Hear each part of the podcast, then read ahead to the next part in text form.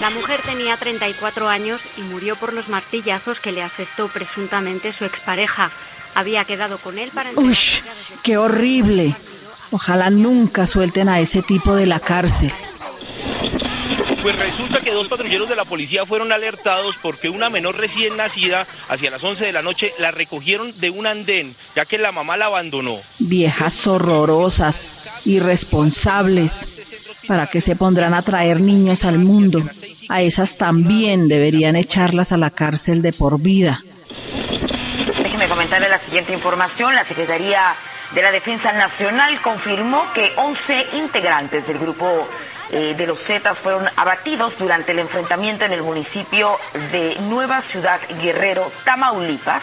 Eso está muy bien, que acaben con toda esa plaga. Accidentes, crímenes, desgracias. Todos estos hechos presentados sin decir las causas. Así nos forman los grandes medios desde cuando somos niños.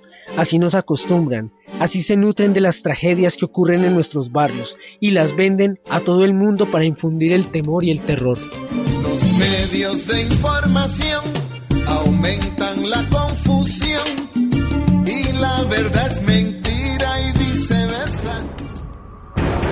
Para que los grandes medios de comunicación dejen de ser generadores de violencia, es necesario, desde las comunidades, ejercer nuestro derecho a la comunicación y a la expresión, fortaleciendo nuestros propios medios.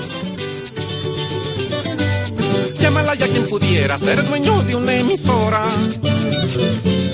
Va a poner a toda hora musiquita del país.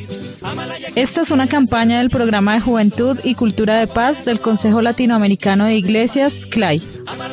Pudiera ser